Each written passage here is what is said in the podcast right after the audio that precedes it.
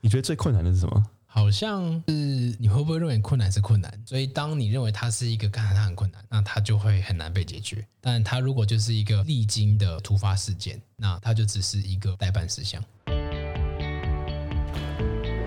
扶梯加速中，请握扶手，站稳踏梯。The escalator is speeding up. Please hold the handrail and stand forward.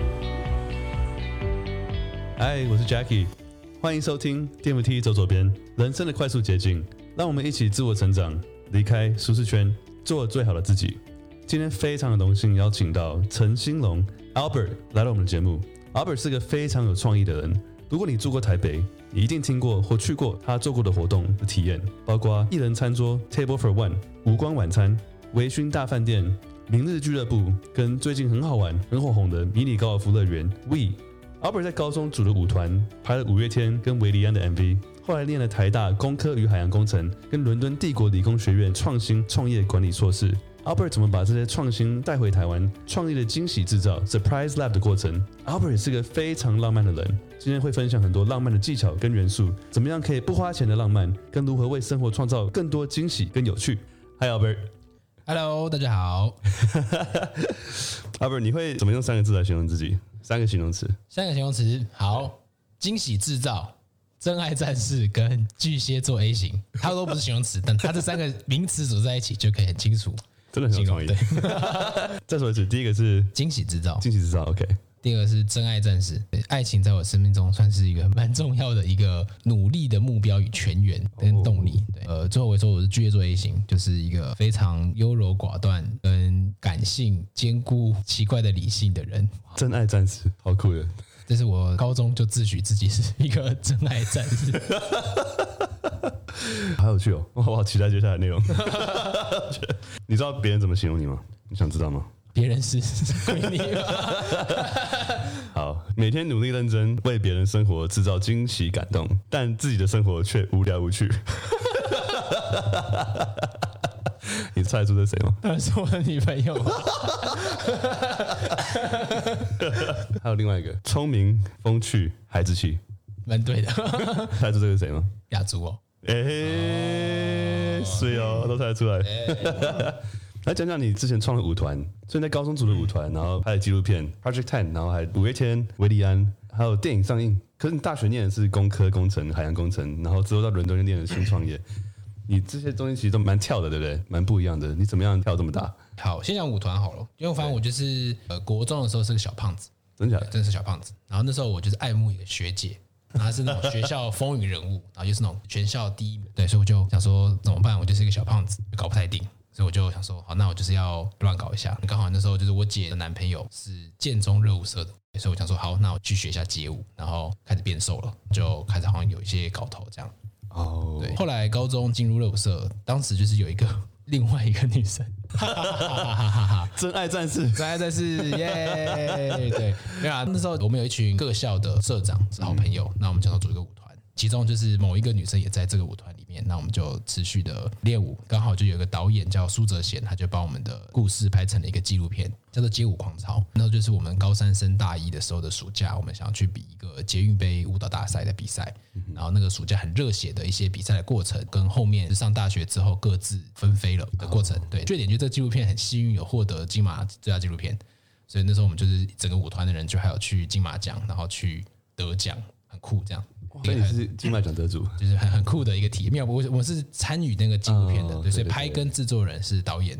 然后今年刚好是十周年，所以我们今年就是又在拍一个很短的二十分钟的 show clip，就是记录怀念这件事情。那个导演回来再拍我们，所以当时会拍成纪录片，是因为你们的故事吸引他们的点，是因为自己创立了一个舞团。对，比较像是我们跟一般其他舞团有什么不一样的地方？呃，通常大概都是以学校为单位，比较少很臭屁的一群人 想要组在一起弄一个舞团。对，那我们算是比较第一个跨校、建中、附中、松山、成功等等的社长组在一起的舞团，比较是第一个做这件事情。所以那时候你是社长。对，我是松山热舞社社长。哦，这是你策划的吗？就是、对对对，我跟另外一个女生叫修敏一起弄这个舞团，哦、然后可是其实也不算说策划，就是大家一起有共同目标、向心力，然后最后有一个考完大学要去比赛的这个目标，所以大家又一直集合在一起这样。所以你们那时候跳得很好，然后有吸引到很多人注意，蛮多的。对，有什么音乐团体五月天、呃，哦，这个就后后来是另外一件事情。跳舞到街舞狂潮，这是第一件事情，然后这件事情就结束了。后来就是在大学，就是因为大学没有任何艺术相关的系，因为我念台大。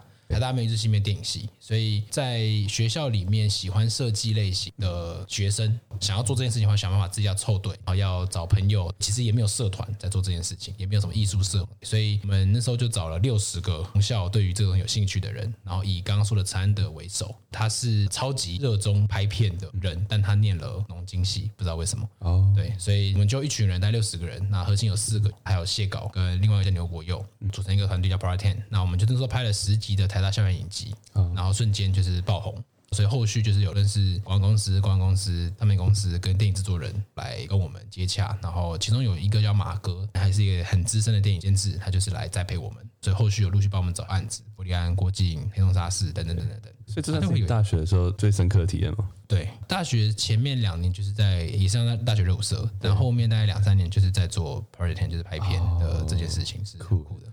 那你后来怎么会到伦敦去念创新创业管理管理硕士？就是我们那时候拍完 Part Ten 完，有一个决定，就是我们有一群人独立出来，又拍了一个长片，叫《时下暴力》，算是我们自己某几个人的家里出钱拍的一部长片，然后有上院线。那个时候在决定，就是到底要做工程师，还是要拍片，还是要做电影制作人，然后这种就几个方向在决定，最后拿不定主意。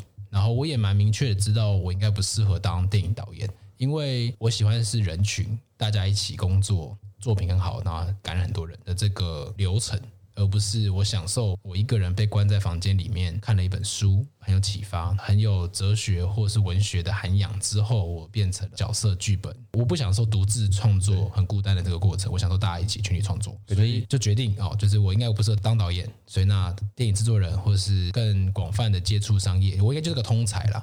就是我可能会工程系的相关内容，那可能来自于家里教育很严格，或是本身很幸运就在升学体制下，可能比较容易考高分。对，但我其实喜欢的是偏互动表演类型的东西，然后所以就决定，哎，那是不是多一个商科，可能更全面，可以做更多的专案？感觉你是个很外向，然后很喜欢带动人群，然后也很有行动力的人。因为刚刚你说的这东西很多都是你自己发起的。对，但有趣的点就是我是内向者。就是对我们做的心理测验，就性向测验，就是我是内向者，哦、就是我是个 IMBT，对，对，对，我是极度内向者哦，真的，对对对，哦、所以这是我呃回台湾做 Table for One 这个 project 之后，因为他是一个人跟探讨一个人之后，我就发现我其实不是一个外向者。哦，很酷，所以以前就会自己吃吃吃饭，不会，这是有缺点，就是我在某个瞬间突然意识到，就是这一切很外向、很开放、很带动人群的很多外显的性格是巨蟹座 A 型。巨蟹座 A 型就是会希望大家都喜欢你，所以我的呈现形式就是哦，召集大家，或是开心开朗。那你会觉得有时候会太在意别人的想法，就无法做自己，或是有点不自在吗？会啊，但我觉得这就是我的个性，它是好的地方，也有坏的地方，所以我就自己要调试，太过敏感，好像讲出一些话，别人会不开心，然后我会担心那个人的不开心。对，所以一直来都是这样，一直来都是这样。那我是慢慢发现自己，哦，原来就是是这样，那我觉得也蛮酷的。OK，所以那时候是发现自己是很内向，才做这个艺人餐厅，还是做艺人餐厅之后才发现自己很内向？做艺人餐厅之后才发现自己很内向，就是就是原来我喜欢，真的是因为我是内向者。那你然后原来我是内向者，我骗了自己骗了二十五年。当初怎么会想到做艺人餐桌？如果你是那时候骗自己很外向，嗯，因为我一四一五年在伦敦念书，有蛮多自己旅行的经验，也是我第一次自己一个人在国外。那时候去柏林，在我生日的时候，一方面是那时候要约任何的人去都怪怪的。约个女生去，就是觉得好像，哎，我的生日去柏林好像很重要，所以也不知道怎么办，所以我就自己一个人去。然后那算是我第一次比较长一个人去一个城市旅行，时间跟经验。如果你是两三个人旅行，就是你在逛那个城市的时候，只能走直线。对。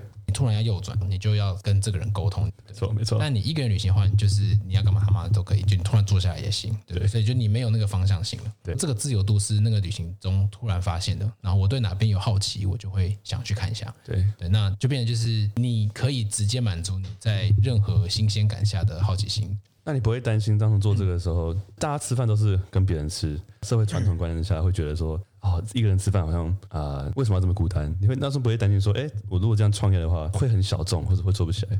当初的有个假设，对，这是假设错的。对，当时有个假设，就是当时有一个很奇怪的 Instagram 的社群在传递一些东西，就是很多明星或者很多 KOL，他们只要一个人去看电影，一个人吃饭，他们都会拍照。弄得好像自己很有 sense。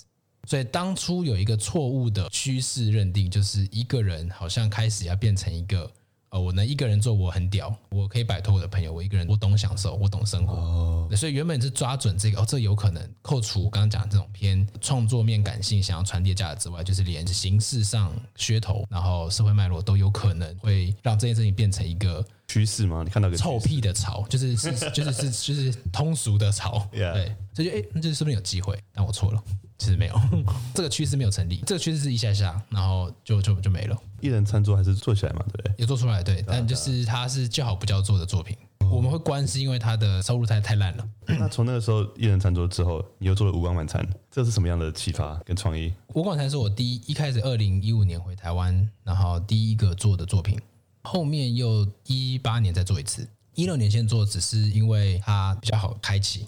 它是一个感官很强烈的体验，然后但它也不需要任何体验设计，其实感官就很强，因为你在全黑的环境之下吃饭，其实就已经很强烈了。对，就是已经不用特别说，我还帮你设计一个什么特别的东西。哦、对，它本身就很特别。对，形式上就选择上就很特别了。当时有部电影叫《About Time》，男女主角就是在英国的黑暗餐厅认识的，所以蛮多少女对于这个东西是有极高的期待跟浪漫的想象，所以锁定这件事情就觉得哦，那无光晚餐一开始应该会成。然后后面做 Table for One，我还发现不行，一定要再出一个状态去救它。所以无光晚餐第二季比较像是很多观众想要第一季没体验到，或者想要再体验，所以后面因为这个需求，所以再开了第二季。哦，对，但是它出现也蛮大的原因是 Table for One 其实没有做得很好，所以我们需要有另外一个已经成功而且简单快速的 project 可以直接 go。那时候从 Table for One 学到很多东西，蛮多东西。对，其实每一个专案都学到蛮多。像无光晚餐就是我们第一次做餐厅，所以我原本是做电影 表演，对对对，设计，所以根本餐厅没有很懂。如何建置厨房，然后如何招募厨房，如何管理厨师、主厨跟厨师跟副厨，好了，他们的分工到底是什么？基本出餐流程是什么？其实这东西都是在这几个餐厅计划中建立的。这是你后来自己学的吗？还是你有找懂这些的人伙伴一起做？诶，没有，是自己这样。就是应该全部几乎都是做中学中失败中也会错误，所以其实蛮多边做边学，边做边学，对，对啊，蛮是最好的学习方式啊，蛮恐怖的。确实，一开始我们要找一个厨师顾问进来，他那时候是说他是 Bow London 伦敦的一个米其林一星的餐厅里面当主厨。他其实是财务，对，他是会做菜，喜欢吃饭，他做菜很好吃，所以就是呃哦，原来他妈他是财务，就是这有一些哦，就是学习，然后了解该怎么沟通，然后结束了这样。后面就是知道要找厉害的主厨，所以我们找了猫下去这个台湾蛮知名的某一任副主厨叫小林。后来就是因为他的情绪问题，比较不适合跟偏向体验设计公司的专案合作，所以我们后来也就是再找另外一个人。后来找到一个叫 Joe，所以他就是很符合我们，然后他们年纪，他也完全知道我们要干嘛。强，我蛮好奇，就是做了这么多你不了解的东西，就是这样跳进去边做边学，你都不会恐惧吗？不会，蛮好玩的。其实我现在就是不想要做一样的。所以你的动力是创新，然后有趣好玩，你不太在意，就是说哦，怕做不起来，你当然会想把它做起来嘛。对，你就觉得说，反正我觉得有趣，我就做下去，边做边学就对了。对对对对，但还是会知道能力的停损点在哪。哦，就是可能不能一次做太超出的。对，就我不像不可能直接盖一个饭店，所以你会抓到一个现实考量跟你的创意有趣的之间的平衡。对，每一次都想要多学一个新的东西，去试一个新的东西，一两个新的东西，那自己就会随着这个新的学习成长。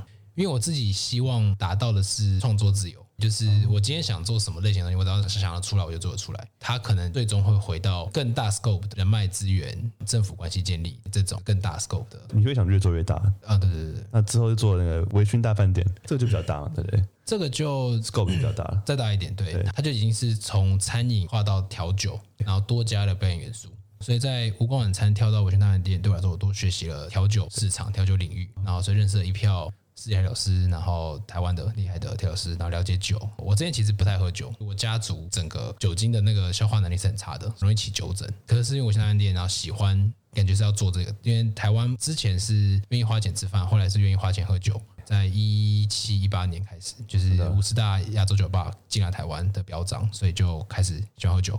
然后就做酒，对，然后那时候其实一直想要做跟表演艺术有关的，啊，斯蒂诺莫或者是英国有 Secret Cinema 等等，然后大家都是喜欢的，所以我们就再找了厉害的剧团进来 crossover，对，所以那一次算是跳一个比较大的，就是跟场馆方，也就是 Home Hotel 合作，跨了食物，跨了酒，跨了表演艺术，新的 step。哇，那明日俱乐部之后的吗？对，明日俱乐部之后，所以微醺做完那时候就觉得，哎呦，好像蛮屌的，所以就是想要继续再往下发展。那时候发现一个 insight，就是台湾的表演艺术剧场表演，其实就是一个 weekend，音乐季就是一个 weekend。对，你可能去过 Burning Man，它就是一个两三个 week，它就是一个很长的时间点在那边感受。但台湾大部分都两天结束。剧场也是，可能就是五六日结束，所以即使它很好，你也没有办法有口碑的累积之后再去。然后每一次的作品都是独立的，它也无法一个作品持续的调整优化到一个更好的状态之后，它变成一个长期稳定营运的 business 就比较少。一方面是因为台湾没有场馆，英国很多剧是因为他们有很多的剧场。台湾没有，所以呃，台湾的剧场场馆，什么是场馆？场馆就是 theater 哦，对，就是像我们电影院，我们可以放电影，所以很多电影院我们就可以看很多电影。但台湾的场馆就是政府资助的两厅院、水源剧场这种，就是偏向固定的剧场，可能就是啊，你说十个好了，但可能有两百个团队要分这十个剧场，所以每一个剧场最多就是只能给你一个礼拜，他不可能给你三个月，因为他就图利你就被骂。连其他的就没有表演机会。当时了解这件事情，知道就台湾要发展所谓的定目剧，也就是一个可以长期稳定，像是 Broadway 长期稳定营运每天都有的 musical 或者表演，这种叫定目剧，就是需要有场馆，所以我们决定就是自己盖场馆，所以我们就弄了一笔钱来租了一个五百平的空间，然后消防法规就是砸下去要弄场馆，嗯，然后场馆的第一个秀就是明日俱乐部。明日俱乐部就是一个更大规模，就五百平的体验，然后一场六十个人，对，就认为这个东西搞定了，说不定就可以挑战五层楼了。对。明日俱乐部更多的游戏，那一方面是我们观察到观众喜欢市场有玩游戏的市场，所以等于是我们一开始拓展喜欢吃的，然后喜欢喝酒的，带一点表演互动的体验的，下面就是在扩及到游戏市场，所以里面有很多像阵营。桌游、线上游戏、online game 的实体化的一些元素在里面，它就市场考量下，就是诶，这好像整包看起来就是可以进到游戏的人、体验的人，然后吃东西、喝东西的人都行的一个复合式的一个 game。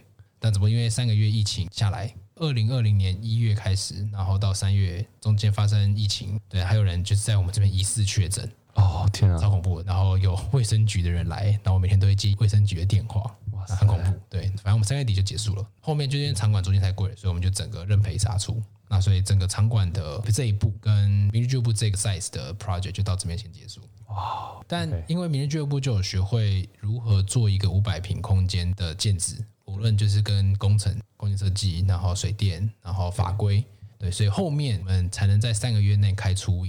所以 We 其实是二零二零三月，我们那时候决定要关明日俱乐部，对，然后五月的时候我们确定要做 We，那我们十月开，所以我们三个月策划，两个月工程，它就开了。那能这么快开起来，也是因为明日俱乐部已经有一个知道怎么做大空间的工程相关建制的经验，所以才办法做到 We 这么快。感觉做这种创意产业，你会尝试很多不同的东西，就一直不断尝试。可能有时候不是能控制的因素，像疫情什么发生，然后可能这个关了，这个关了。但是很多时候就是因为做过这些累积，你之后才做得出之后的事情。但我蛮好奇，就是感觉做这些东西就是很需要很多资源，可能是认识的人啊，然后政府关系啦、啊，然后就是也是 know how 要懂一些什么。刚你说的一些水电啊、消防什么，你觉得这需要的资源里面哪些最重要？我觉得是个人自己的状态。我之前有看。好，有一个胖子，我忘记叫什么名字了。他是一个外国人，就是他是一个电影监制，他在 N F 上面有一个影集，他是做那个 chef 五星主厨快餐车的那个，有一部电影叫 chef，对，他就是有一个胖子厨师，然后他是一个电影制作人，他同时也是一个主厨。他在 Netflix 有某个影集，他就是陆续找不同的名人来做菜，然后跟他学怎么做菜。然后他那时候里面讲了一个，就是他觉得最大的学习的方法就是 learn how to learn。所以学会如何学习，其实就是学什么应该都快，这个应该蛮多的。所以我觉得比较是是否可以很快的掌握这个领域跟这个产业脉络的要点，然后学会解构它之后，学会用他们的方式做事情。因为像厨师好了，餐饮产业的我们看到的 staff 就是 servers，跟里面的厨师在煮饭的人，他们其实完全不同世界的人。所以厨师他们就是在切菜，就是在做菜。然后台湾的厨师可能是我知道的比较多是，呃，他不一定喜欢餐饮业，而只是他没有选择，所以他只好做厨师。这种人跟有梦想跟目标的人不太一样。那怎么跟他们工作？剧场圈也是，就是他们会有一种长期在做艺术领域，对，那他们很感性，然后他们也很多想法，然后想要做很多创作。那我们在做一个商业案子，你如何跟他们工作，让他们知道这不是一个铜臭味很重的专案，但我们要赚钱，他们要怎么接受很多因为商业或者是营运考量下要调动他们的创作的可能性？那这个也是一个 know how 去跟这一整个产业的人沟通。然后，所以他们也会有他们自己的工作方法，例如说他们的制作人要做什么，他们的制作人跟电影的制作人做的东西是完全不一样的。好像这种工作分类，那学习，然后所以像工程相关，就是建商、大型商控，有完全另外的 know how 跟领域。那跨到了调酒跟业界圈，是另外的领域。所以我觉得比较像是如何。就你决定了这个领域，你如何很快的学习这个领域的语汇，然后知道怎么跟这些人沟通，这是最难的。因为最终我不可能会所有的事情的执行面，所以还是要委托专家，比如说空间设计师、消防技师来做。但他们讲出来的话，你如何很快的了解他们讲出了什么，让沟通有效率，然后让他们觉得你是个聪明的人，那我觉得这个是难的。我觉得比较是一个人格特质跟敏锐度的学习。对，透过经验去做的学习，然后每次进到一个新的领域，你会认识里面很多人，然后跟他们学习、请教之类的。对，所以像这次做 We，我们有十一个股东，然后每个股东可能都是创业者，他可能就有 bar，他可能是世界调酒冠军，然后他可能是艺人，他有他的脉络、成长脉络。有些人可能是家庭做面板的，但他可能很喜欢艺术类型的东西，他们有些结合。很明显的，他们聊的话题是我不知道的，他们可能会聊 Porsche。聊表，那可能就是不是我喜欢或者擅长的，但如何融入这个群体，也是我在学习的。那你通常每个投资人都会带来一个不一样的元素嘛，对不对？不一样的 know how，不一样的专长。你们怎么样找到这么多的人一起做一件事情？然后我感觉有十一个投资人，大家意见可能会有点不一样。那怎么样就是 compromise，或是去做个决定，找一个方向？以往的专案，因为都几乎没有投资人，都是我们自己，对，所以蛮习惯投资我们的人，其实就是买票的人。蛮好的，就是我们在前期很多很多的专案累积，都是我们不用因为某几个客户或是某几个投资人的个人成长经验的喜好去决定我们创作者的发展跟脉络，所以我们就可以用我们自己喜欢的方式去培育喜欢我们的客人的客群。那在这个经验之下，我们的客群接触到其实就是广泛的大众，所以我们在开 We 之前，我们算是累积了一群粉丝，我们知道如何跟这样类型的大众沟通的经验跟体验设计思维。好，我们知道我们做什么，他们也喜欢，然后他们大概喜欢什么。有这样的经验值之后，去跟股东说明我们在做的事情，其实就会比较清楚。因为并不是一个呃，就只是一个活动公司，我们帮品牌做事情。而因为 We 比较是 To C，就是一般大众会进来，所以我们大概知道一般大众可能会要什么，什么会觉得好玩，什么会觉得幼稚，什么会觉得无聊，什么会尴尬。那我们大概知道怎么做这件事，所以只要踩住我们自己的论点，相信在这个领域上，我们还是相较专业。对，所以就没问题。但我觉得他们会 input 非常多很酷的经营上的建议。举例来说，像 Draftland 的老板叫 Angus，他是在各大夜店、酒吧跟他自己现在开 Draftland 的一个神之调酒师，他会给出极度精准的营运建议。最简单，举例来说，像我们 opening 的时候，当天爆炸了，吧台的人很很忙很乱，然后才上工第三天就办一个 opening party，他们不知道怎么办。Angus 就直接走进去倒一杯 shot 给所有的人。然后停，爸暂停营业。然后你们不要吵，不要出去杯杯点酒。然后他就倒一杯酒，一人一个 shot。然后所有的 team 挤到吧台里面，然后一人靠一杯 shot。然后大家喝，这样这个仪式一结束，我们自己员工的气氛就对了。当下就是他很清楚知道需要这个 team 需要这样的类型的仪式去凝聚、去放松、去转换，变成一个可以真的准备接待，而不是一个忙乱慌乱的状态。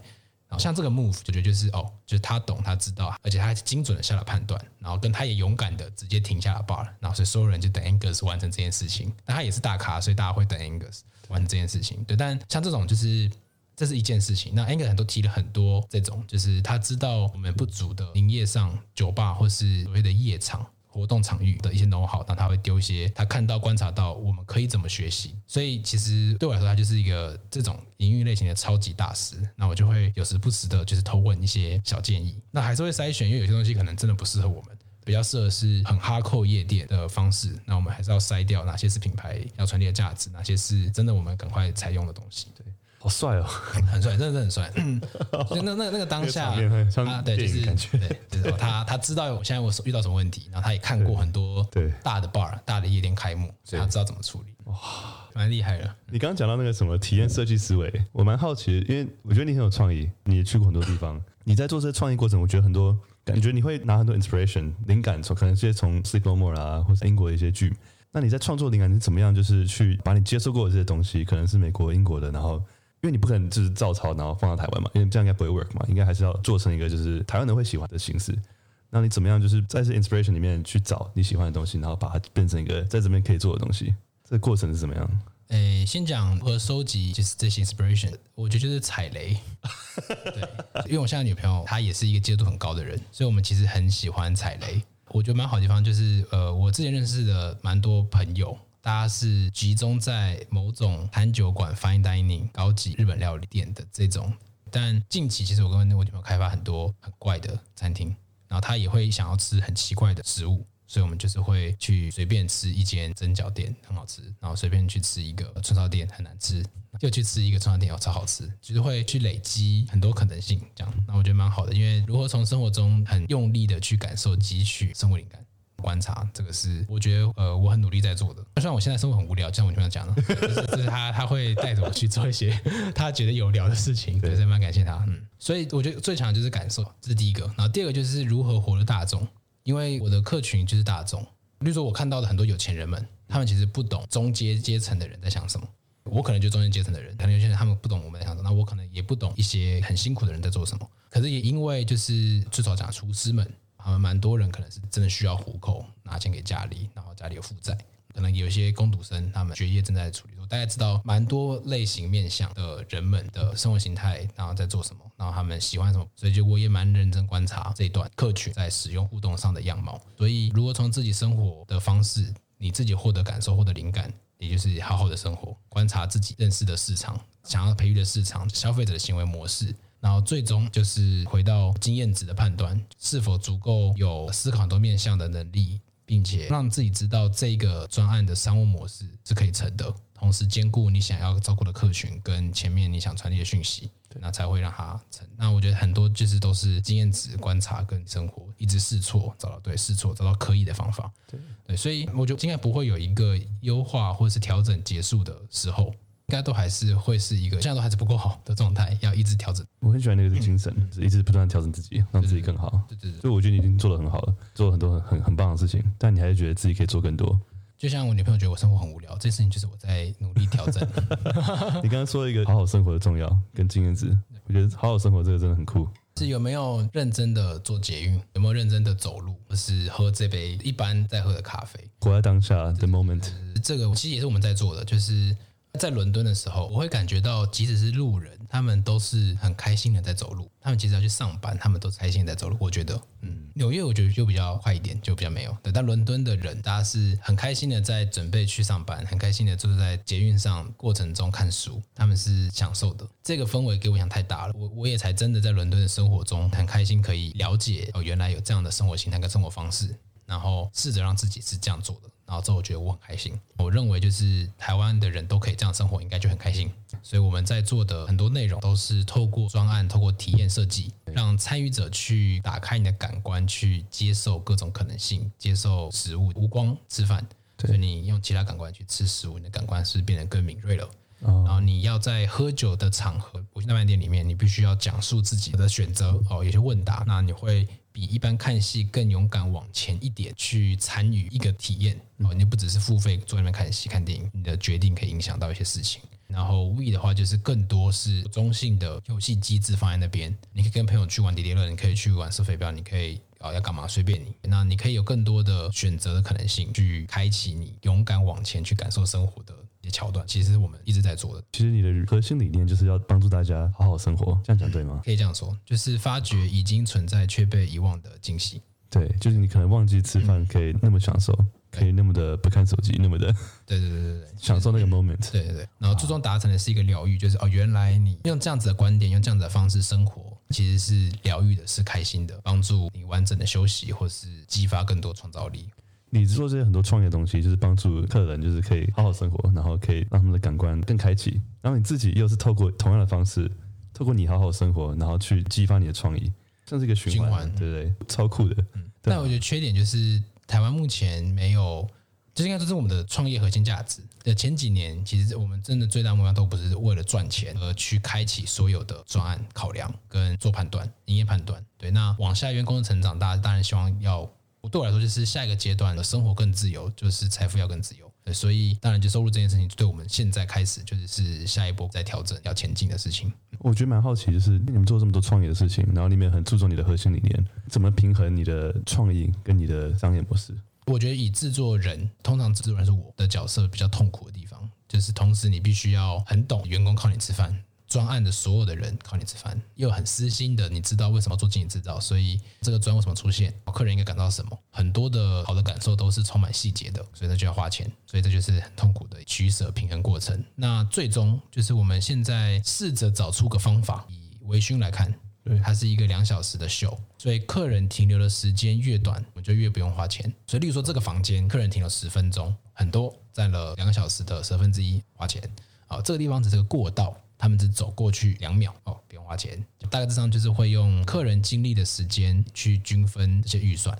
然后 We 的话就是哪些东西是带来营收的，要么就是把我们想做的东西呢创造营收，那要么就是它有一个足够的数据，这东西就是来蹭客流量的，并且它足够吸引客流量，不然的话就是它就不应该存在。嗯，你刚刚讲到我们之前聊到客人交际的开场跟高峰跟结尾，嗯，高高高峰跟结尾，对，所以你在设计花钱的时候也是这样的，对不对？就是。除了看他们的时间，要看就是那个点多值钱。对，所以像我们很重视开场，因为开场就是体验设计的厉不厉害，就是看开场怎么开。因为你可能刚下班，就是你这个空间或是你进来的氛围，你如何让大家从一个不确定在创造小到你真的要进入 呃这个氛围或是这个故事的一个转换。对，所以开场仪式在我们所有设计的体验当中都是非常非常重要的，跟结局。感觉就是需要有一个 suspense，就是让人有点不知道在干嘛，但是又有点看出来好像什么事情该发生。然后之后再慢慢的一点一滴被带到故事线。然后所以像 We 现在其实没有做的很好，它的开场，我们现在其实在讨论这件事情，就是你如何更进来这个空间，更知道可以怎么玩。大部分的台湾人就是还是会需要有一条线，你要拉着那个线往前到对岸。比较不像是一个哦，就是我们要游过去，所以你要怎么游？你要搭船，你要爬树都行。他们可能很明确需要有个独木桥，然后享受那个独木桥上面的风景跟那个震动，很清楚知道我现在就是在走独木桥，对，而不是 A 跟 B，然后中间你随便。对，这是台湾人现在大概是这个模式。所以不一样，你一进去，好，现在要干嘛？这个问题可能会很影响很多人。但其实以伦敦的伦敦的这种类型的游乐园或者奇怪的成人休憩空间，大家会自己进来很 chill 的找到一个方法。乱搞一通，找到一个角落，找一群朋友拿个酒结束。对，所以你带进来 idea，你还是要 localize，还是对，因为当地文化或人的习惯做调整呢。嗯，了解这个问题，那我们要解决它。那究竟是要给一个地图，还是要给一个使用说明书？就是我们还在想的。了解，你有没有看过什么书是对这这方面的体验设计思维有启发的？体验设计相关有一本叫《The Moment》。然后大致上就是解构了体验设计所有初学，所以对体验设计有兴趣，想要了解怎么解构时刻感受，跟如何创造一个有时间性的体验内容，这本书蛮好的，但它是工具书，所以我没有很喜欢。它就比较像是哦，为了要工作，为了了解，所以去看的，不是为了说哦，我真的很想要。哦、那你真的很想要的话，我觉得大学以前我会推倪匡的所有的科幻小说。倪匡对，OK，非常喜欢科幻小说，我觉得他真的开启了各种可能性的想象力。它因为它会在普世的结构下增加一些奇幻的外星人跟规则，它就跟 Nolan 的电影有点像，跟金庸等等同一期的。哦，他们就是香港超神。有哪一本书特别？随便一本书都很猛。就我很喜欢 base 在现实环境、现实世界观下。可能的机制，所以例如说诺兰电影呃 Tenant，现实好像就可能真的有那个机制，那个装置可以让时间倒转。然后 Inception 就是真的有那个可以进入梦乡的机制，好像真的就是有。The Dark Knight 就是好像真的有一个 Gotham City，就是它真的可以有 Batman 在里面。对，对，所以就觉得哦，好像是真的。就我喜欢这种感觉。所以倪匡的小说就是在现实上有一个外星人，很神奇的、很未解的悬案，然后他用一个科幻的方式去，所以他开启就是哦，在现实中。其实都有可能发生，任何你想象中的事情、装置、技术都有可能发生。大学之后，我会推荐《海贼王》哈哈哈哈，对，就是我真的是通俗的人，哈哈哈哈。我最近要重看，哦、你要看《海贼王》吗？小时候看过卡通，看卡片段片段。对，我觉得有趣的是，因为漫画是连载的，这跟回到我现在在检视经营制造的初衷都有些关系。哦、就是漫画是连载的，所以他画了二十年了，他可能是二十五岁开始画，他现在四十五岁。对，他二十五岁他画的时候，他是一开始出航，就是海贼王出航，所以他不知道会发生什么事情，所以他画的每一画 chapter 都是他不知道未来会发生什么事情，所以他在现在很努力，他在建构出这个世界。然后他建构了二十年到现在，他现在很有地位了，很有钱，他可能已经过了那个最初的热血，就是他现在已经这个海滩很强，准备要变成海贼王。他在那个之前，他还没有成为海贼王最初的那个一开始到中间的过程，到他现在的这个转变，其实是可以从漫画的故事跟画风跟故事设定看出来的。然后这东西坚持二十年，到现在他到底变得怎么样？最近重看一次，想要看这个。然后会看这个的原因，是因为我最近看了一个访问，是井上雄彦，他是《灌篮高手》的作者。对啊，他开始画《灌篮高手》，然后《灌篮高手》是他很强的作品。画完之后，他画另外一个作品叫《让人进客》。浪人剑客是宫本武藏双刀剑士跟小次郎是一个单刀剑士的故事，它里面就是画了很多很酷的画面打斗，它这种毛笔画，所以基本上没有用毛笔画漫画，那是因为他认为他到达下一个阶段了，他要更精进自己，更追求天下无双这件事情，跟小宫本武藏在追求天下无双一样。然后他有一个桥段是宫本武藏干掉了七十个人，那是一个很屌的场面，然后被漫画界誉为应该很难被超越的一个篇章。然后的后面，他做完这件事情完，他达到他的天下无双了。他后面都在画宫本武藏在种田，对。可是很屌的是，就是他如何画一个这么无聊的题材，但要画的比原本的一个人跟七十个人生命搏斗，很明很想象就是这个男生们喜欢的战斗画面。他如何画一个男人跟一一个泥土的对决？比跟七十个人对决还精彩，真的，这是我觉得很酷的地方，就是他也在继续追求，对，不要突破。所以井上雄彦就很明显，他就是试着在各种不同故事题材跟画风等等的去推进他的天下无双。他也从他的画跟宫本武藏跟泥土的关系中，他在探讨自己的生命。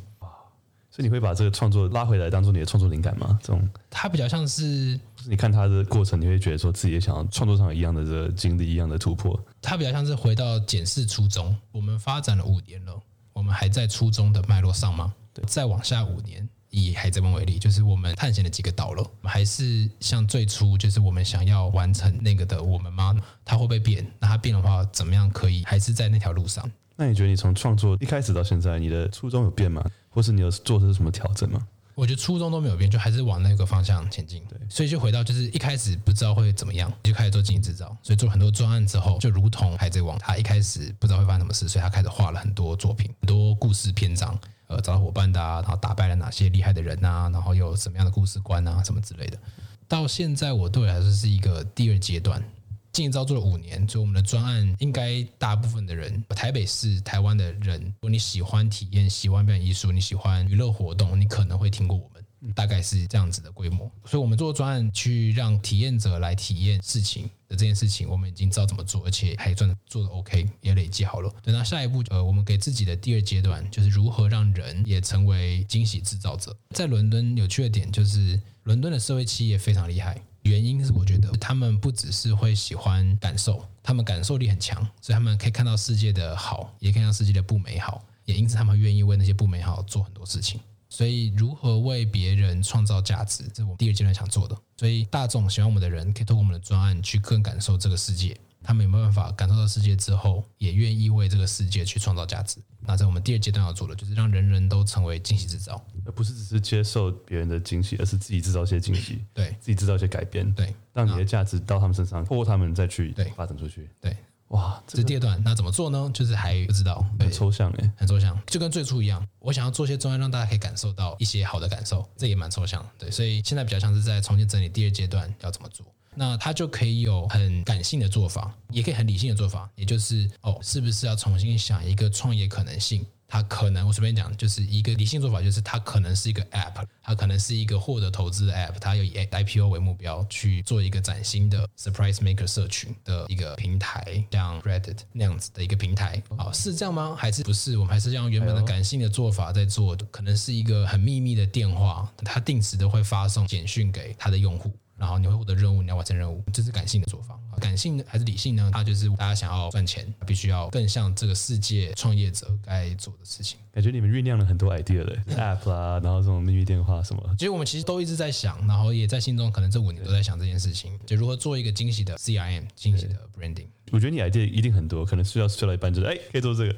你有多少个 idea？你是你想过，然后有实际上真的能做的，或者真的想做的，大概几成？We 在二零一七年这个提案就写了七成啊，真的？对，然后那时候做不出来，为什么？不会啊，就是那时候不会不了解酒。二零一七年是我们做 Table for One 的时候，对，Table for One 的下一个专案，那时候 Table for One 其实就写了 We 了。他那时候不叫 We，他就只是叫一个 Meaning of Playground，就还没有名字。对，model 差不多，财务试算，我们要找多大空间，什么都找到了。但那时候就是不会空间，没办法搞。那时候就是在三十平的餐厅里做 Table for One，对。然后我们不会酒，那时候我们只会食物，不会酒，我们不会做调酒。然后我们没有任何的表演元素，我们不知道大众市场在干嘛，我们只能经营小众。对。然后后来经历过《晚餐》第二季，然后《明星俱乐部》、《微醺大饭店》，然后累积了酒，累积了更多的品牌 record，然后更知道 5C 大众要什么。那时候做的位置是虽然写了七成的规划，但你后来做的事情跟 We 没有关系，对不对？不是说你哦以后有个目标要做 We，只是当下就是想有个 idea，那先放着。但之后就想到说，哎，对哦，我们还有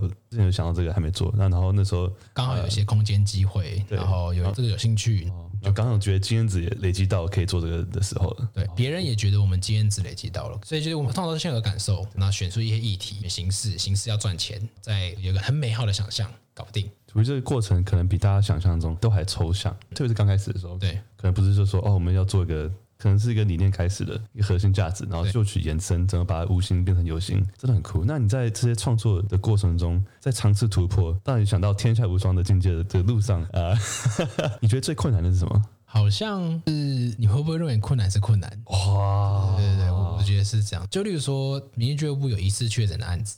它应该是个很困难的事情，但你还是得解决它。所以，当你认为它是一个看来它很困难，那它就会很难被解决。但它如果就是一个历经的突发事件，那它就只是一个待办事项。我要解决这个问题，我才能到下一步。所以，就变成是很多所谓的困难：钱不够，人进不来，营业额在掉，商业面的，然后或是观众不喜欢，突然有一个人被高尔夫球打到，SOP 的建立。之前最早在 D K 上面就是写一大波扶贫。也是要解决他的公关回复，好像这都是一些事件，它也可以是困难的事件。不觉得它困难，它就是可以处理的事情。它就是得被处理，它就一定要处理。对，对所以就你觉得它是困难，跟它不困难，它都还是得被处理，好好的处理，用好好的、专业的、完美的处理完。对所以它就是你怎么看待办事项，一个心态上的对对对观念。对这种事情，我想你应该经历过很多吧，各种困难，然后各种处理方式。之前有没有经历过一些特别挫折的体验？就天啊，怎么没有经历过这么困难的东西啊？你怎么克服的？然后从那个过程中有没有一些体悟？不一定是你可能创业的过程，也可能是你这一生从小到大经历过的各种事情，有没有困难的挫折，然后让你之后很大的成长？以最近来看的两个困难点，就是一七年的 Table for One，它的口碑很好，但营业不好，所以当时在讨论是不是，因为其实最早我们做无光晚餐的时候。就是用一个，哎，我们一群人先创业看看，如果不行，我们也没关系，我们就解散。然后投资成本不高，哦，那我们大家就是最坏就赔这么多这样。然后，哎，无光晚餐做的不错，做 Table for One。然后那时候也觉得就是，哦，那如果没做起来，是不是就要收掉？那也没差，我们就是各自，因为才做两年，所以机会成本很小，也没有什么太多的面子问题，所以就可能回轮的工作，然后其他人做其他的事情。所以 Table for One 那时候当时就是原本有在想要不要把经营照收掉。然后最终决定就是，如果我这辈子经营照收掉了之后，我还要做什么？还是在做另外一个经营制造？对，所以即使我现在那个地方失败了，我还是会再做一次再做的事情，那就是继续坚持吧。这是比较大的痛苦的，呃，是不是要收掉了？然后有一个可能一个月的痛苦期，然后先清算收掉赔多少钱，然后可以赔哦，好，然后但又觉得，哎，那如果真的赔掉了，那然后呢，就是我还我要干嘛？我还是想要做经营制造，所以就最终回到了初衷，就是我还是为了做这件事情回来台湾的，所以我就还是要做，所以就那就继续做了，就想办法处理现在的我的问题。然后疫情也是，然后当时就是已经因为疫情我们要关掉了，那关掉之前又发生了疑似确诊的案件，呃，雪上加霜。然后我们也知道我们要赔多少钱，可能是几乎要归零，原本赚的钱全部要归零，有可能因为这么痛苦，所以公司有可能会走一大堆人，那我可能要重建一个公司。在这种情况下，我还要做经营制造吗？然后最终也是会在一个最绝望的情况之下，确定即使公司解散了，然后我现在归零了，我要做什么？比如说经营制造二，所以还是要蛮确定会做这件事。所以最终就回到在这么多痛苦的时间，它或许不一定是困难或是学习，就是它只是给你一个重新审视自己到底有没有那么想做这件事情的确认，那就是确认了。那你说你刚刚经历了一个月的痛苦期，明日俱乐部那时候关掉的时候也是两个月，蛮低潮的，两个月的痛苦期。你怎么把那个痛苦化为力量，然后再站起来，再走一次？很难呢、欸，就是就就是怎么做到的？呼吸吧，呼吸。就你呼吸，你就会觉得你还活着。对，但我很幸运，就我觉得我做最对的决定，就是那时候五月的时候，我就去去香港找我女朋友，那时候在香港。对，所以我去隔离十四天，跟他在香港待一天，然后我再回台湾再隔离十四天，所以我大概有一个月都在隔离。大概就是那一个月，自己远离了所有会烦你的事情。然后回到自己一个人思考，要还不要，整理一下自己，换一个心情，远离了那些纷纷扰。感觉你非常有行动力，然后你也非常的乐观。不管在多么谷底的情况，你都看到天空是亮的。这是巨蟹座 A 型的特质，就是 A 型，就 是你紧握双手，你什么都没有；你放开双手，你就获得全世界。这是巨蟹座 A 型的特质。所以三个形容自己就是巨蟹座 A 型，这很对。所以在谷底的时候，我看的东西都是哦，最惨的地方，从现在开始只会往上，那就是 OK 啊，那我我最惨过了。像你刚刚说，你在隔离的时候，一个月的时间，或是你在一些低潮的时候，你都会自我检视、自我整理。我觉得这是一个成功人蛮重要的特质，就是知道什么时候该停下脚步，然后可能内观，然后再重新整理一下自己的思绪，再重新出发。做这件事情的时候，你有什么样的过程吗？你会写东西吗？还是你会就是静坐啦？还是你会散步啦？你怎么样去做这种内观、自我审视？通常无法这么求，所以比较像是给自己 A、B 选项哦，然后就会是一个赛局，我做 A 会怎么样？啊，我做 B 会怎么样？那试着让选项变成只有两个，继续结束。那继续的话，我会获得什么？会经历过什么痛苦？可不可以承受得住？然后是我想做的？然后走 B，好像很轻松，还一些钱啊，怎么样可以还这些钱？那就 A、B 选项列出来，大概就会知道了。其实蛮多都是感受性的，就最终会决定的是感性，不是理性。我对我来说是感性，不是理性。哦，但你会先理性的去想，最后再做感性的、直觉性的决定。对，所以你很多时候是跟着感觉走的，应该就是全部。全部哇，就是做很多决策，就是我知道怪怪的，我可能讲不出来，所以这就是我们公司同事蛮辛苦的地方。所以你一直都是跟着直觉走的人。嗯，呃，在理性分析完之后，那最终就是这些理性分析是改变你的感受，那没有办法改变，那就是表示你直觉是对的。这也是有趣的，就是通常我直觉是对的事情，我只要尽力的做完，它就是对的。你会有无法做决定的时候？优柔寡断的时候，最终你会根本连自己直觉什么都不知道的感觉。以前会啦，但因为我觉得创业之后，真的就是你必须很清楚知道要什么，不然其实其他的同事很难工作。如果你在一个角色里是一个比较核心的任务，那有些东西是分给别人做就不用嘛，那就是自己在决策自己该决策的事情的时候，很清楚知道。你越清楚，才有办法越有效率。酷，像做这样的自我检视啊，然后 A 跟 B 这样去做决定，不一定是在是关键期。你有多久时间会可能呃新的 idea 做一做，停下来重新检视审视一下，哎，我们现在做的怎么样？然后下一步要 pivot 吗？要换方向吗？还是继续照这方向走？不管是商业上，或是你对自我内心层面的。应该说，在所有的决策，只要直觉上有疑虑，就一定会是 A、B 选项选。只要无法很清楚知道我的直觉应该是对的，大概会有一个感受性的比例。那公司大概半年一次，半年一次。对，我现在经营知道是不是在对的位置上面？那我们现在要做哪一件事情才能完成到下一个阶段？了解。嗯，但平常就是跟着感觉走，大部分对。所以你是个很浪漫的人，巨蟹座也行。在在是 惊喜制造，非常浪漫的三个字，真 的真的。那其实你每天的时间是什么样子啊？分配吗？对啊，可以想象你的时间是蛮自由，但是也很忙。对，应该就是起床到回家就是工作，都是在跟人家开会吗？每个时间点都不太一样，这个有点难说明。大致上就是尽量安排好休息时间，就希望我休息时间就是跟我女朋友在一起啊，然后其他时间基本上就是不会有太多自己私人时间。所以，例如说一些朋友的 catch up 都会是想办法塞在我的工作时间内。就例如说，我可能会去 We，每一周会去一个晚上，哦，那就是请所有的人去 We 来找我，那大家喝一杯，吃个东西，聊一下，可能开个小会，或者是有些合作可能在那边发生，大概是这样。大部分的空闲时间会先规划好，留给女朋友的。那对我来说是最棒的休息，没完全跳脱工作状态，其他时间全部就在工作。你刚刚说过你是很内向的人，通常内向的人都很需要自己的时间。不过听起来你好像你的时间都要么是工作，然后给朋友，不然就是给女朋友。那你哪里找自己的时间？我觉得跟女朋友相处就是这个调剂。哦，因为你跟他相处自在到，你已经觉得好像就是自己的时间。这其实蛮感谢他，因为他他想要做的事情，就是虽然在一般的人眼中，他就是很自然的事情，但跟他相处起来就是会蛮有趣的。然后我们上礼拜有去，呃，他的朋友发起一个计划，就是当怀疑人生的时候就去散步的一个 event。然后所以我们两个人就搞了一个当怀疑人生就去拍照。所以我们就有一天下午约去某个地方。一人拿来相机，我们就说一个小时之后我们再见面，那我们就各自离开了。后来结束，我们会分享到我们观察到的事情，很像，很酷酷。就例如说，我们看到一台就是前面是白色，后面渲染成粉红色的 Tesla，真的太丑了。那我们都有，我们都有前后都经过那个街角，都看到那个东西。然后有一个很神奇，在一堆大楼中间一个竖立起来的水塔。然后都看到了，没看到，但那个水塔就是真的太怪了，就是可能你要抬头才看得到。对于我们看到的街景上的细节蛮像，然后我觉得这是好的。像这种就是我们一起去约会，但其实我们给自己散步的时间。那你平常怎么样制造惊喜浪漫给你的女朋友？就是没有啊，我就是一个，因为你的创意都用在工作上。没有，应该说，我其实有跟他聊过一件事情。有一次我跟他我们要去吃一个很神奇的蒸饺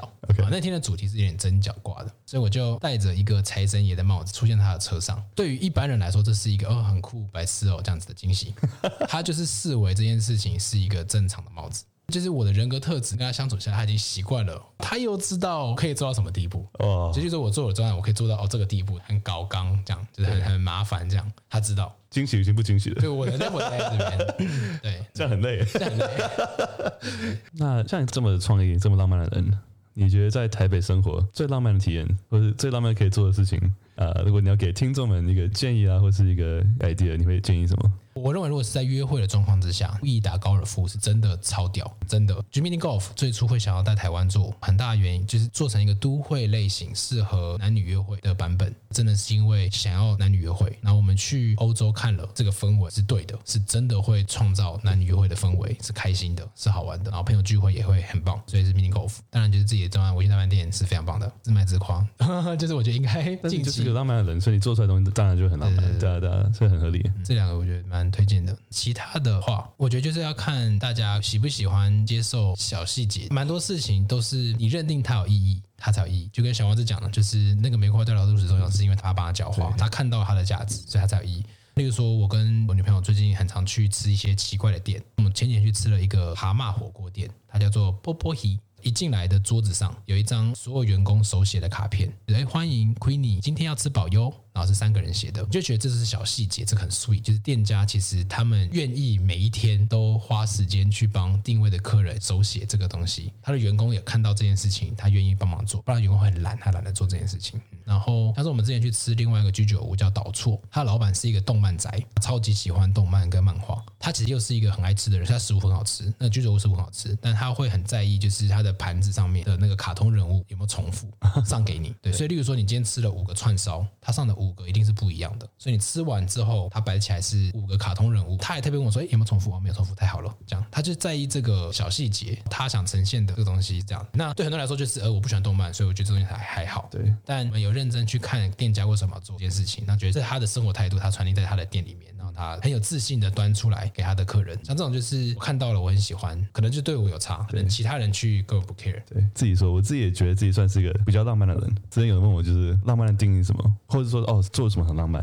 但我通常都会说，就跟你讲，其实蛮像的，跟你理念蛮像。我觉得浪漫就是活在当下，being present in the moment。然后第二就是 notice little details，注意到细节。然后第三就是呃，be spontaneous，中文应该讲说随性自在，随性自在。对，当下感觉到什么就做什么。但我蛮好奇，你对浪漫的定义是什么？就很多人会觉得说，浪漫就是要有花，场面要大，然后要气氛。但我觉得，就是那三个元素你有的话，就已经很浪漫了，不需要什么像这个什么很奇怪的水饺，也可以很浪漫，right？你有知道那个 detail，然后那个有在当下有一起享受，对啊，所以好奇你的想法。自己的浪漫，我很认同你的，就是你刚刚讲的这都是。然后对于另外一半的浪漫，我觉得就是有没有愿意花时间跟心力在做你想要传递的东西。所以在约会的路上随意采一片叶子，它也是一个心意，它就是浪漫。它其实不是花钱买一束花，对，就其实手写个卡片应该也蛮开心的。就是有没有无聊一直在做这些事情？就浪漫真的是不需要花钱的。我觉得也可以说，有时候不花钱的事情反而更浪漫，最贵，因为它是别人买不到的。对，我有个朋友，他送我一个礼物，这是我们一群人的合照。这个合照随便一张照片，他放在他的墙上十年，在十年后的我的生日送给我。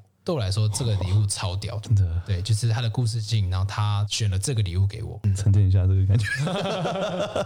那我好奇，你跟你女朋友做过最浪漫的事情是什么？飞去香港找他，就在一个公司几乎要倒闭的情况之下，然后我放下了公司去香港一个月。哦，那你觉得这会浪漫是因为那个心意吗？就是你为他做的牺牲吗？当时其实有个打算，就是假设公司因为我去这个月而倒了，那也只能这样。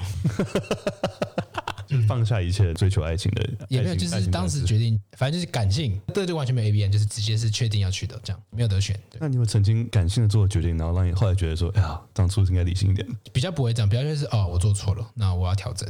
我很喜欢你的态度跟你的想法。今天自己决策的东西错了，那只能。自己直觉错，你也不能怪谁，就是对，怪自己没有用。对，对我们公司文化好的地方也这样，就是大家相信彼此做的决定，然后真的做错了，就不会把他抓出来当犯人，就是骂他，就比较像是哎，看 GG 错了，好吧，我们赶快修正，好，大家修正。啊，那你们像这种创业公司，的管理是不是跟一般公司管理不太一样？嗯，学习中再找到最适合现在公司组成的方式，因为经营这的人蛮特别，就大家其实应该是相较感性才会进来的。然后因为我们面试也都是面试的，我们面试方很怪，所以我们会分享一下。今年的面试是虚拟面试，大致上就是大家坐在一起，然后就是说，好，你们发明了时光机，然后你们现在要做一个募资计划，请开始，就是有四十分钟的时间，一群人讨论出一个时光机的募资计划。所以大致上就是你会从这个讨论看出来，你相不相信时光机存在，还是它只是一个时光机概念的某种体验，VR、AR，或是它是一个展览，展览叫时光机。你可以从这一坨看出这个人对这件事情的判断、想象，跟他对于募资这件事情的 scope，究竟是 crowdfunding 还是是 Tesla 发射火箭？的募资，所以他相不相信他可以自己决定的？对，透过他的决定去做他的呃募资的一些规划。对对对，所以这一坨就会是你很清楚看到这种讨论，就很清楚看到这个人长什么样子，他对于募资想象是什么，那完全清楚。这样录取的标准是感性的吗？感性的，就是这个人是不是经营制造的人？他即使最后选择是时光机不存在，他有可能是经营制造的人，这没有对错，就只是你感觉他这个人的感受是不是可以坐在你这边，跟你同一个桌上一起讨论，我们要发射时光机，我们要发射火箭，很多东西都是很难想象的。就我们要做事情，基本上是不会存在。就我们在做一个不存在的东西。我们让它发生，所以这个桌子上的这个人，他得丢出这东西发生的可能性的话，那他应该要具备足够的讨论的能力，那其实很清楚看得出来这个人适不适合。然后又讲到募资的话，又看到这个人没有商业头脑，对不对？或是他对于东西的判断，他有可能只是来印证个行销的社群，但他觉得这个募资他的社群会怎么做，那他可能可以很清楚的讲出客人想要看到什么，大众想看到什么。那其实这是最大众的，对。那我们现在初期的募资是要对有钱的二代或者有超级有钱人，所以他的社群要做的事情其实不是。哦，大家我们有个东西，然后我们不管道德，就是赶快来时光旅行，它可能还是会有阶段性的露出。可能自己发明的这个面试，对对对对。那我们上一次是更奇怪，是你一进来就会说你是个神哈，然后你现在呢要创造一个属于你的星球，桌上有三个器皿，你可以选一个，我选这个玻璃罐。好，然后你现在是一个神，那请问一下你的星球上住多少人？是什么样的星球？是哪个科技时代？这个星球上你如果你是神，你会给他们什么生活目标？会有三个物件，你会给他们什么？类似这样，就你可以透过这个人突然接收到了一个感杀小，但是这又是个游戏 哦。好，那我来玩这个游戏。然后他的想象，他对于想象的描述，然后他到底是画面思考，他有个画面，然后他描述哦，这个上面的人有塔，还是是很理性的，这个是一个怎么样的地方，然后什么什么什么之类，不是哦。你为什么要加入经营制造啊？你曾经工作经验怎么样啊？那你之前的案子做了什么？那你觉得面试这种成功上的人有什么共同点吗？大家都是怪人，就大家真的会比较像我们在营造公众文化就是这样，就是你丢任何可能性，其实大家都会觉得哦，这很酷，这个可能，那我们要发生要怎么发生？公司不会有就是这可能发生吗？就不会有这种讨论，都是在已经它会发生的前提之下做所有的讨论，就如何让它发生。感觉就是很 open minded 的人跟很怪的人。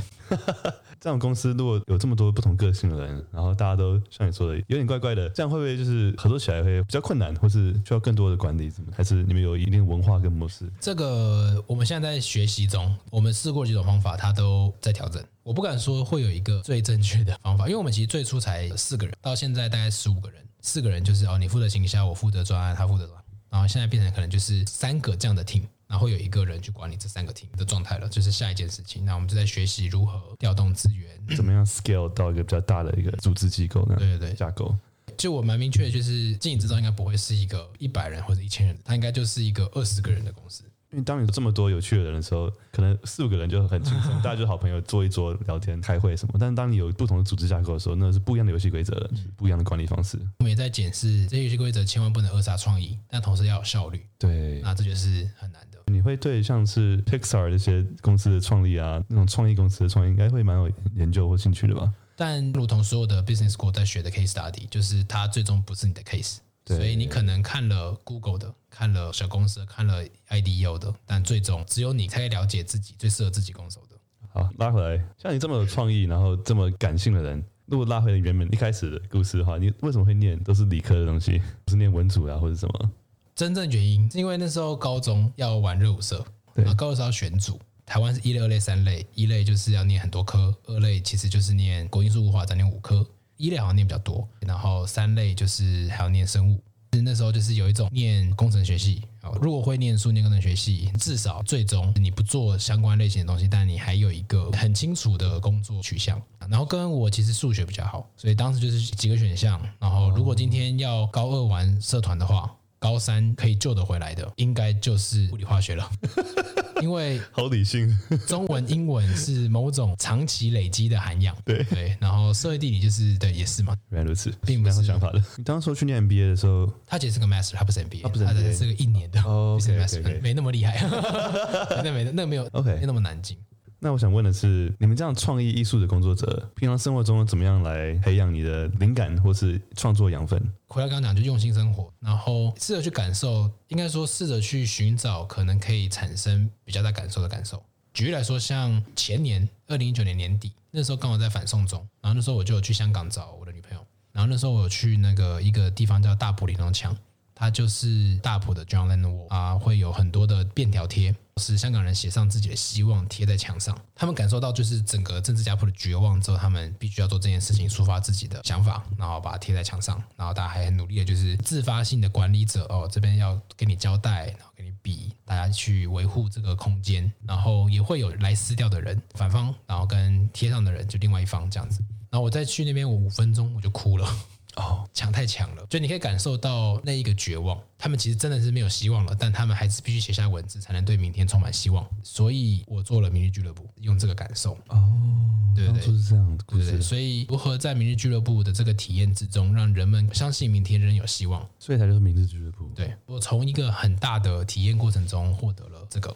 那所以像 Table for One 就是我在柏林一个人旅行的自在快乐冒险的感觉，然后这个感受收集成这个，然后变成那我去大饭店，也就是遗憾跟遗憾告别，想打一通电话，但打不出去，不能打，已经不能说了，来不及说了。但突然给你一个机会，你可以在喝醉的情况之下打那通电话，所以就是蛮多都是从生活中汲取的感性元素，然后它变成一个落实成实体的体验脉络跟场域会怎么做。感觉我自己跟大家都可以学习到这个好好生活的精髓多重要。嗯，对你的创意啊，你的生产力什么，都来自于你的生活啊。对，对你平常生活怎么过，就会有什么样的产出，什么样的效率。日本一九年有一个超神的展，它叫 Design R，R 是一个创生词。它的整个体验脉络来自于策展人他在挤牙膏的时候，他从后面挤，然后不小心多挤了一些，然后他发出一个啊的声音，就变成了一个日本二零一九年最屌的展览，很屌，为什么很屌？啊，就是这个设计脉络，就是它的起因只是一个莫名其妙的生活的啊，他的牙膏不要挤太多的小细节。但是它变成很多个 art moment 装置的展览，在空间中发生。他就用这个像什么例子？有另外一个什么例子啊？好，这就是说他做了个很大的一个箱子，不知道冲啥小，然后中间有一个洞，可以从下面这样爬，然后钻进去看那个洞上面是什么。然后看进去看是一个酸梅便当，你是那个酸梅，所以假设你是那个酸梅，你看一下你便当旁边的那个饭，哦，这边是饭，这边是菜，这样子啊啊。啊对，就你可以体验酸梅便当的酸梅的感觉，哎，这个蛮屌的。可是就是它就是有很多啊的 moment，就是啊原来是这样，或者是啊的这个 moment，很多的很多的互动装置在这边，非常厉害。嗯，我想了解的就是你从以前到现在，你对成功的定义是什么？然后它在每个阶段有什么样的改变？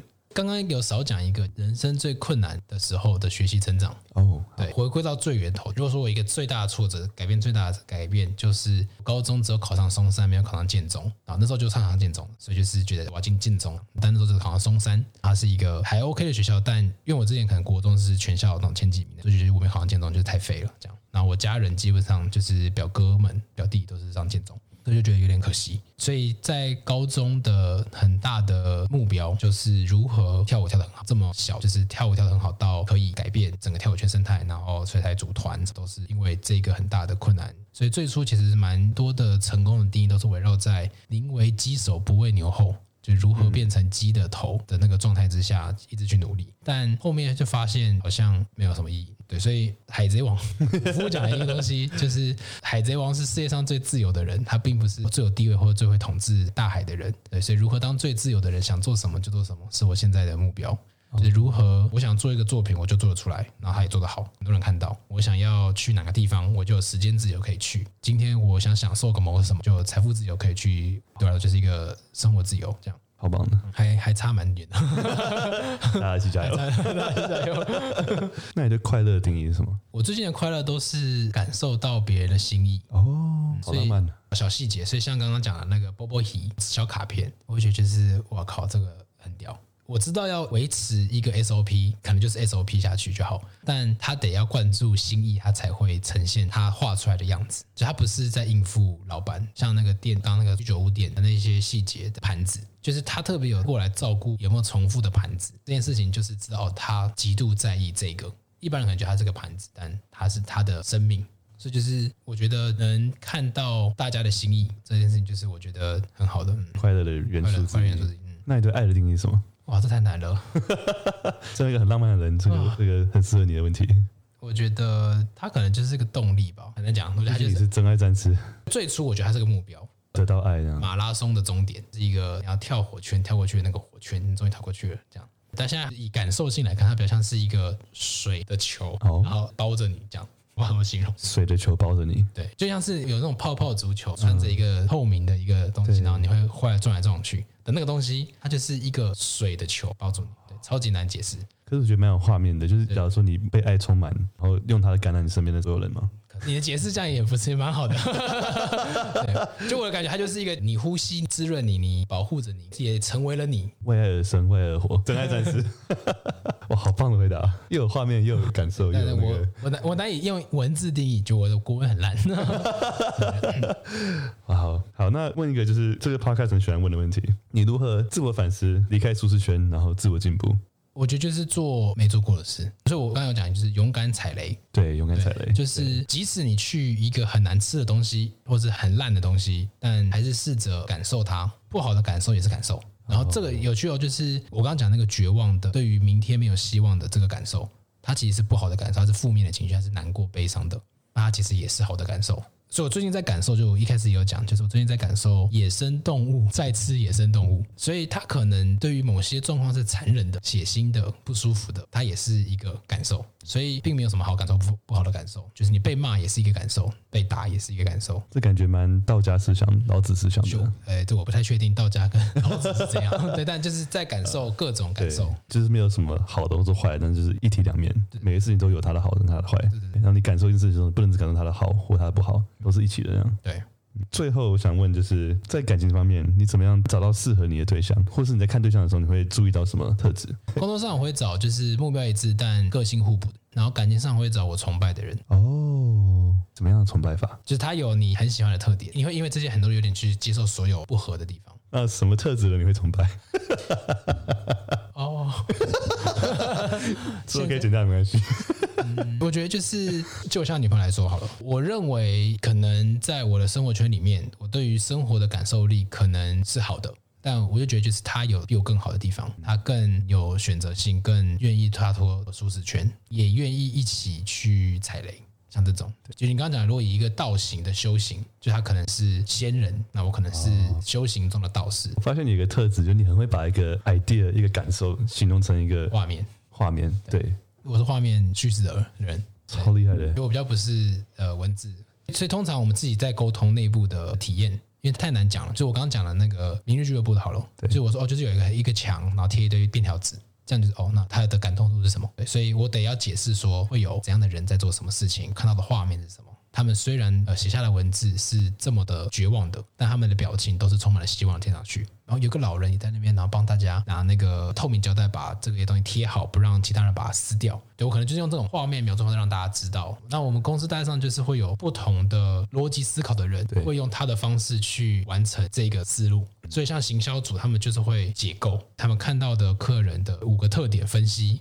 就市场 insight 怎么做，我们切点是什么，就会用是那种文字类型叙述的 PowerPoint 呈现。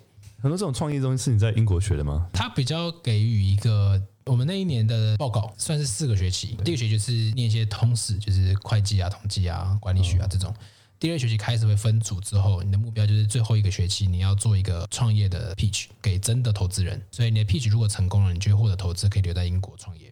有趣的点就是，我们花了呃快一年的时间，我们这个 team 想的所有的创业 idea，所有的在伦敦都有人做了，都做的已经达到 critical mass。这是很挫折的事情。你想，很多很无聊的，就例如说去 After Street 逛街，有人帮你把东西送回饭店。这么无聊的都有人做了，那而且做得很好，就真的是有赚钱的服务。你想的所有事情都可能有人做了。所有的小众在伦敦其实都可以是大众，因为他们的人口基数太大，然后喜欢艺术人太多了。所以你即使只是一个很会画画的人，做了一些商品，他们其实就是可以赚翻。所以任何形式的任何东西都可以在伦敦发生。台湾为什么不行？这样？对，我觉得台湾是个很充满潜力的地方，愿意做能做的话，真的很多事情可以做。看你们那个创意有没有那个有毅力。好，今天非常谢谢 Albert 曾庆龙。耶，嗨！如果听众有问题想请教你啊，或者想追踪你，有什么办法你会觉得比较 open，想要让大家可以认识你？可以就是直接去惊喜制造的计划。其实基本上我们就把 B 公司的所有的观念跟价值都放在我们的作品里面。所以公司有个什么 Instagram 或者是有什么？呃，Instagram、Facebook 就搜寻 Surprise Lab 或者惊喜制造都行。Surprise Lab，嗯，好，今天非常谢谢 Albert，谢谢，耶。谢谢收听 DMT 走左边。我们每一集都会办抽书活动，记得 follow 我们的 IG left side escalator 打 Jackie。喜欢这一集的话，也可以在手机上截图发现实动态 tag 我们，让我们可以跟更多人分享你们听的心得。谢谢收听 DMT 走左边，别忘了 subscribe 给我们五颗星跟留言。我是 Jackie，see you soon。